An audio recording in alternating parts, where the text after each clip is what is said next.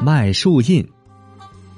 正午时分，阿凡提和几位朋友逛完集市，正走在回家的路上。他们走到路口，就站在瑟里木巴依家庭院前的一棵桑树下歇脚。他们在桑树底下没站一会儿，瑟里木巴依就出来了。瑟里木巴依大声喊：“喂，你们这些穷光蛋，想占我的便宜？没门快走，快走！这是我家的树荫，要想在这里乘凉，得先交钱。你们有钱吗？”瑟里木巴依不容阿凡提争辩，就把他们轰走了。过了段时间，阿凡提又上集市了。阿凡提骑着毛驴来到瑟里木巴依家的桑树底下，从驴背上下来，把驴拴在桑树上，站在桑树荫下乘凉。瑟里木巴依的妻子透过窗户看见阿凡提，赶忙告诉了他。瑟里木巴依赶紧走到院子外面。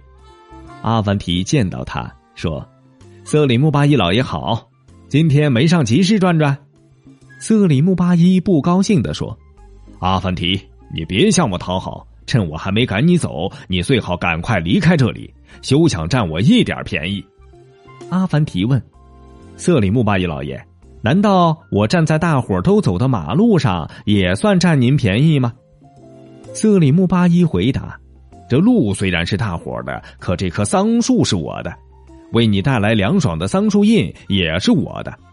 阿凡提又问：“我站在这里歇一会儿，消消汗，难道您的桑树叶会掉下来吗？”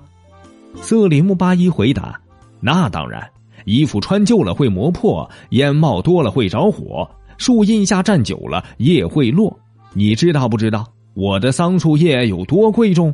难道你真希望它掉下来吗？”阿凡提问：“有多贵重？”瑟里木巴依回答：“一片叶子值一枚银币。”阿凡提笑了笑说：“照您这么说，我现在是站在挂满银币的银树底下喽？”瑟里木巴依不屑的说：“当然了，在我这里只许有钱人纳凉。阿凡提，你有钱吗？如果你有钱，我倒是可以让你站一站。”阿凡提看了一眼瑟里木巴依，说：“只要有钱就可以站，是吗？”瑟里木巴依哼了一声，说：“当然。”阿凡提从怀里掏出一袋装着四百枚银币的口袋，说：“瑟里木巴依老爷，请看这是什么？”瑟里木巴依大吃一惊，问：“阿凡提，你哪来的这么多钱？”阿凡提说：“瑟里木巴依老爷。”富人着新装无人过问，穷人穿新衣怎么就被问是从哪儿来的呢？反正这四百枚银币总不会是您的四百片桑树叶吧？瑟里木巴依尴尬的笑了笑，说：“阿凡提，我真是小看了你，没想到破衣服里面有能人，你真有钱。”阿凡提笑了笑，问：“怎么样，瑟里木巴依老爷？现在我可以站在这里了吗？”瑟里木巴依连忙回答：“可以，可以，请坐，我去给你拿椅子。”阿凡提笑着说：“好，那我就不客气了。”瑟里木巴依从屋里拿出来两把椅子，放在桑树荫底下，非常客气的让阿凡提坐，还端来一碗茶。阿凡提坐到树荫下，边喝茶边与瑟里木巴依聊天。天气非常热。正巧一个小男孩过来兜售羽毛扇子，在阿凡提的劝说下，热得直冒汗的瑟里木巴依讨价还价后，买了一把羽毛扇子，坐在那儿扇了起来。啊，真凉快！瑟里木巴依还没说完，手中的扇子就掉了一根羽毛。过了一会儿，又掉下一根羽毛。瑟里木巴依抱怨道：“哎呀！”这扇子怎么这么不结实啊！这句话刚说完，扇子上的羽毛掉了一半瑟里木巴依气坏了，凶巴巴的说：“这个小兔崽子把我坑了，我要追上他，非把这扇子钱拿回来不可。”阿凡提劝说道：“瑟里木巴依老爷，您快回来，快回来呀！”瑟里木巴依气喘吁吁的跑回来，问：“阿凡提，你叫我回来干什么呀？”阿凡提说。瑟里木巴依老爷，您别追他了，就算追也追不上。他早跑了。不是这把扇子不结实，而是您不会用它。”瑟里木巴依着急了，说：“我不会用扇子，那怎么用？你教教我。”阿凡提叹了口气，说：“好吧，我教您怎么用。”他拿过瑟里木巴依手中的扇子，边比划边说：“瑟里木巴依老爷，请您把扇子对准脑袋，别动扇子，只管使劲儿的左右摇晃脑袋就可以了。”瑟里木巴依气坏了，说：“阿凡提，你你！”阿凡提哈哈大笑，瑟里木巴依则哭笑不得，气得直跺脚。不行，我要去把那个小崽子抓住。把我那一枚银币要回来！瑟里木巴依说完，拔腿就去追卖扇子的小男孩。阿凡提仍然坐在树荫下纳凉。过了好半天，瑟里木巴依回来了，他两手空空，没好气的说：“哼，等我抓住那个小兔崽子，一定把他的脑袋揪下来。”阿凡提劝他：“算了，你有这棵挂满银币的桑树。”还在乎那区区一枚银币吗？瑟里木巴依不依不饶的说：“阿凡提，都怪你！要不是你劝我买扇子，我是不会上当的。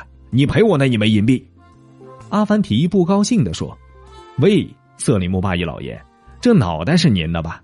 这手是您的吧？我的手没有从您的口袋里掏钱买扇子吧？”瑟里木巴依无话可说。这时，一阵风吹来，吹落了许多桑树叶。瑟里木巴依眼前一亮，连忙说：“阿凡提，我刚才说过，衣服穿旧了会磨破，烟冒多了会着火，树荫底下站久了叶会落。你看，我没说错吧？你在我的桑树荫底下坐了这么长时间，现在果然落下了这么多桑树叶。如果一片桑树叶值一枚银币，你应该赔我多少枚银币呢？”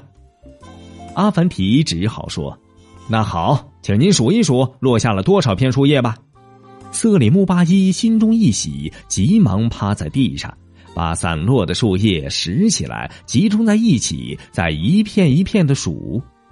这时，阿凡提趁瑟里木巴依不注意，在他堆起的树叶底下放了几根干树枝，用火点燃，很快树枝就开始冒烟了。阿凡提指了指桑树叶，说：“瑟里木巴依老爷，您刚才说烟冒多了会着火，您快看，您家真的要着火了！”瑟里木巴依急了，喊了起来：“哎呦呦，这到底是怎么回事？快熄灭它，熄灭它！”说完，瑟里木巴依拼命的用脚踩冒烟的桑树叶，阿凡提也过来帮着踩。阿凡提劝道：“瑟里木巴依老爷。”要是这把火真着了，您的桑树、房子全都会被烧光。这次是真主保佑您呐！这样吧，不如趁您的桑树和桑树印还完好无损，您把这片桑树印卖给我，怎么样？瑟里木巴依瞪大眼睛看着阿凡提，问：“什么？你要买我的桑树印？”阿凡提回答：“对，没错，我真要买您的桑树印。”瑟里木巴依奸诈的笑了笑，说。恐怕你买不起，阿凡提说：“说吧，你要卖多少钱？”瑟里木巴依捋着胡须，踮着脚跟心里盘算着。盘算好后，他开口道：“这些桑树叶少说也有一万片，我也不跟你要一万枚银币了，你就付我十分之一，一千枚银币吧。”阿凡提说：“瑟里木巴依老爷，刚才您说这些桑树叶有一万片。”这么大一棵树，怎么会只有一万片叶子呢？要我说，这得有一百万片桑树叶。瑟里木巴依反驳道：“不可能，不会有这么多。”阿凡提说：“怎么就不可能呢？咱们打赌，请您上树一片一片的数，如果少了一片，我加倍付钱；如果我说的对，请您用适当的价格把桑树叶卖给我。”瑟里木巴依被难住了。他扬起脖子，望了望那数也数不清的桑树叶，说：“好，阿凡提，那就请你出五百枚银币吧。”阿凡提态度很坚决，说：“不行，五百枚银币都差不多能买下您这间房子了。您要是真想卖，我出四百枚银币，多一枚我也不要。”瑟里木巴依马上改口道：“好，好，好，阿凡提，看在你这么有诚意的份上，我就卖给你，快掏四百枚银币给我吧。阿凡提看了看瑟里木巴依，说：“等一下，做买卖没证人可不行。您去把教长清真寺的老师叫来，我也去叫几个好朋友来作证，然后我们写下买卖桑树印的契约。您看怎么样？”瑟里木巴依连忙答应：“可以，可以。阿凡提，你先掏五十枚银币当押金。”明天叫几个朋友来，我把校长清真寺的老师请来，一早恭候你。阿凡提说：“好，一言为定。谁要是不守信用，就让他烂了舌头，瞎了眼睛。”说完，阿凡提把五十枚银币交给了他。晚上，瑟里木巴依在家和妻子掂量着手里的五十枚银币，高兴的合不拢嘴。瑟里木巴依说：“人人都说阿凡提聪明。”今天他怎么变得如此愚蠢？这个大笨蛋总算让我给收拾了。瑟里木巴依的妻子眉开眼笑的说：“太好了，这真是天上掉下来的钱财呀！”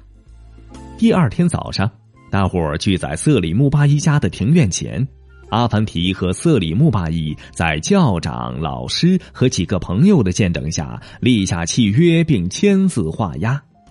校长老师走了后，阿凡提就和他的朋友坐在树荫下，一直到天黑才离去。第三天早上，阿凡提和他的几位朋友又来到树荫下，铺上一块地毯，坐在那儿乘凉聊天过了一会儿，他们拿来手鼓、都塔尔琴、热瓦抚琴等乐器，开始吹拉弹唱，引来了许多路人观望。到了下午。树荫随着太阳光转移到瑟里木巴依家的庭院里，阿凡提和朋友们收起地毯，拿上乐器，走进了院子里。瑟里木巴依连忙出来阻止：“喂喂，你们这些穷光蛋，统统给我出去！这是我家的院子。”阿凡提说：“瑟里木巴依老爷，这院子虽然是您的，可这树荫已经属于我了。树荫在哪儿，我就有权坐在哪儿。”瑟里木巴依无话可说，气得回屋里去了。阿凡提和朋友们坐下来，又开始弹唱跳舞。瑟里木巴依和妻子躲在屋里，从窗户探头往外看，什么办法也没有，只能干着急。阿凡提和他的朋友们一直玩到太阳落山才离去。到了晚上。在月光下，阿凡提和朋友们拿来一把梯子，爬到瑟里木巴依的房顶，又开始弹唱跳舞。瑟里木巴依和妻子从屋里跑出来，嚷道：“喂，你这是干什么？为什么半夜爬上我家房顶？”阿凡提站在房顶上，指着天上的月亮说：“瑟里木巴依老爷，月光下树荫正好落在您家房顶上了，我们是在树荫下玩呢。”瑟里木巴依和妻子无话可说，只好回屋去了。瑟里木巴依和妻子在屋里气得团团转，屋子外边不断的传来歌声，房顶上面传来跳舞时踩踏的声音。瑟里木巴依实在忍不住，跑出来对阿凡提大声喊：“喂，你们轻一点，我家房顶都快塌下来了。”阿凡提笑着说。瑟里木巴依老爷，放心吧，我们不会踩塌您家屋顶的。就这样，阿凡提和朋友们一直玩到天亮。太阳出来了，阿凡提和朋友们又来到瑟里木巴依家的庭院前，把昨晚铺到房顶上的那块地毯取下来，铺在瑟里木巴依家的窗户下，继续弹唱起来。昨天折腾了一夜，瑟里木巴依才刚睡一会儿。这下又被吵醒了，他再也忍不住，穿着短裤跑出来，对他们大吼：“喂，你们这些混蛋，快给我滚！这桑树印我不卖了，我把钱还给你们，我不卖了。”阿凡提和朋友们收下银币，收拾好地毯和乐器，哈哈大笑着离开了。